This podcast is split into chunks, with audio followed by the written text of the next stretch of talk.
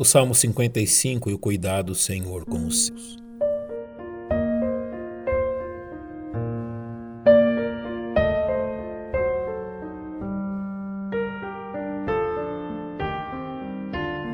O leitor atento das Sagradas Escrituras encontrará no Salmo 55 uma dolorosa experiência que pode ser provada por qualquer um dos filhos de Deus.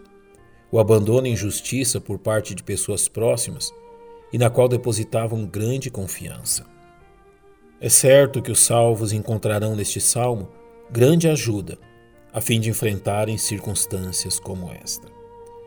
Muito provavelmente o pano de fundo deste salmo trate especificamente do caso do conselheiro Aitófel, que tomou parte na rebelião comandada por Absalão contra o rei Davi, após ter servido ao rei por muitos anos. Tal fato é reforçado pela própria descrição encontrada neste salmo, quando nos diz: Pois não era um inimigo que me afrontava, então eu o teria suportado.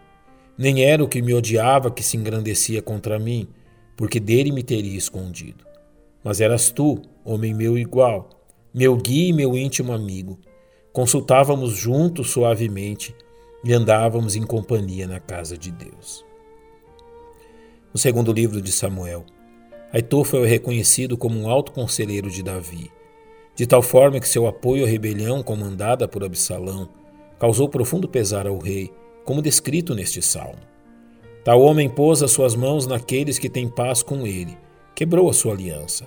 As palavras da sua boca eram mais macias do que a manteiga, mas havia guerra no seu coração. Suas palavras eram mais brandas do que o azeite, contudo, eram espadas desembanhadas.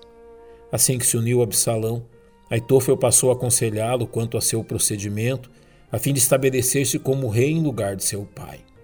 Entre os conselhos dados por Aitofel a Absalão, estava de tomar as concubinas de seu pai para si e de conceder-lhe o comando de doze mil homens, a fim de perseguir e destruir Davi. Razão do clamor levantado neste salmo.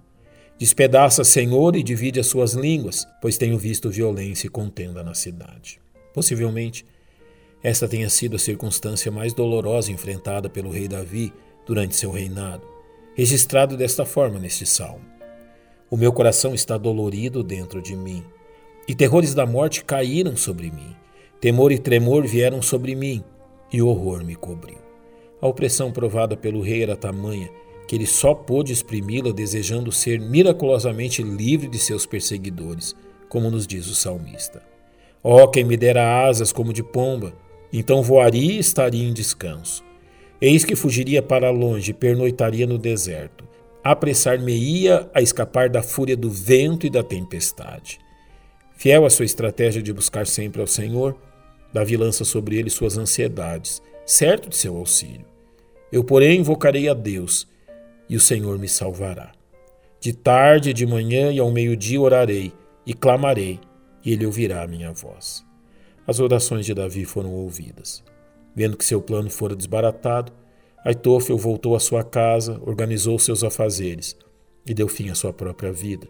Como o salmista prevê que acontecerá a todos aqueles que assim agem. Mas tu, Deus, os fará descer ao poço da perdição. Homens de sangue e de fraude não viverão metade dos seus dias, mas eu em ti confiarei. Quanto a Davi, mesmo diante de todo o mal que provara, o precioso auxílio do Senhor o permite mais uma vez testemunhar e encorajar todos aqueles que sofrem igual tribulação a nos dizer. Lança o teu cuidado sobre o Senhor, e ele te susterá. Não permitirá jamais que o justo seja abalado. Que assim seja, neste novo ano que se inicia.